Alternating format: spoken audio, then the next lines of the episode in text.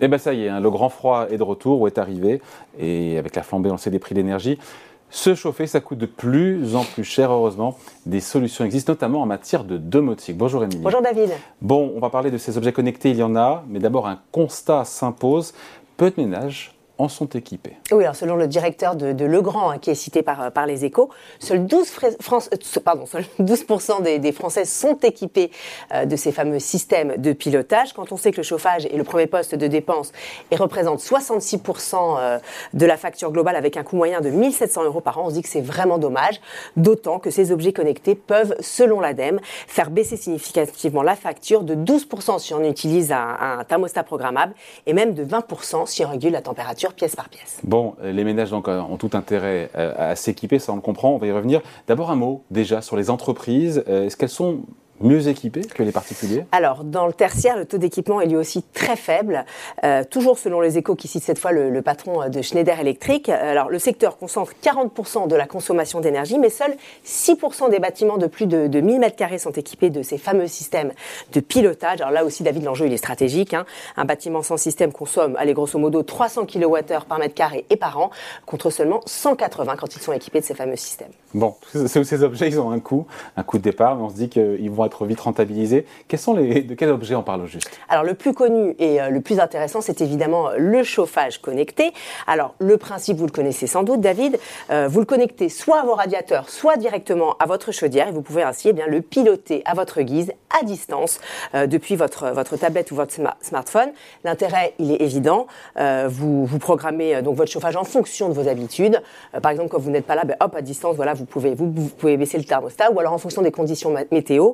Euh, par exemple, si le soleil brille et chauffe trop la pièce, elle est hop, depuis votre bureau, vous pouvez donc baisser le thermostat. Et si on a des vannes thermostatiques euh, sur les radiateurs, ben là carrément, c'est le must. Exactement, c'est encore plus intéressant parce que grâce à ces, à ces vannes, vous pouvez contrôler la température pièce par pièce. Donc vraiment affiner au, maximum votre, votre consommation. Typiquement, une fenêtre est ouverte dans votre chambre, vous êtes au bureau, et eh bien voilà, à distance, vous pouvez là aussi baisser ou carrément couper le, le, thermostat. Et si on a envie de s'équiper comme ça, est-ce qu'il faut, est qu'il faut tout racheter euh, Les radiateurs, la chaudière Alors j'ai une bonne nouvelle, non, apparemment le, le système de, de, ce de chauffage connecté s'adapte à, pratiquement tous les, tous les systèmes de chauffage, que ce soit les radiateurs électriques, les chaudières individuelles au fuel, euh, au gaz ou encore à granules, les chauffages au sol, les pompes à chaleur et même les poêles à, bas, à bois. Pardon. En revanche, pour les, pour les chauffages euh, collectifs, ça sera un petit peu compliqué euh, en immeuble d'automatiser la gestion personnelle de sa, consommation, donc à voir directement avec votre syndic. Et pour l'installer, ce chauffage connecté, est-ce que c'est -ce compliqué? Il faut être un peu bricolo-boy Alors, ça se fait en plusieurs étapes. Je vais essayer de, de simplifier un peu. Il faut d'abord accorder un récepteur audio à l'alimentation électrique du dispositif.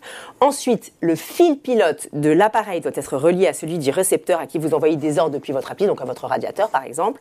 En revanche, pour les appareils qui ne sont pas munis euh, de fil pilote, là, il faudra prévoir un module connecté. Donc vous voyez, c'est un petit peu compliqué si vous n'êtes pas un bricolo-boy. Le mieux, effectivement, c'est de, faire appel à, un spécialiste qui, vous aidera notamment à, à configurer l'appli qui n'est pas toujours très simple. Et côté prix, est-ce que ça douille?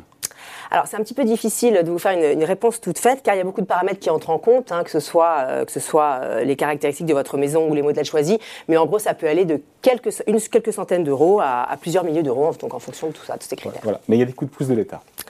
Alors, les aides ne manquent pas, en effet. Vous avez évidemment ma prime rénov qu'on ne, présente plus. Vous avez également l'éco-prêt à taux zéro, euh, la prime coup de pouce économie d'énergie, le chèque énergie, la TVA à 5,5%, la réduction d'impôts de Normandie. Et puis, on ne le sait pas toujours, mais euh, certaines collectivités territoriales prévoient une exonération de la taxe foncière. Donc, c'est important de se, renseigner.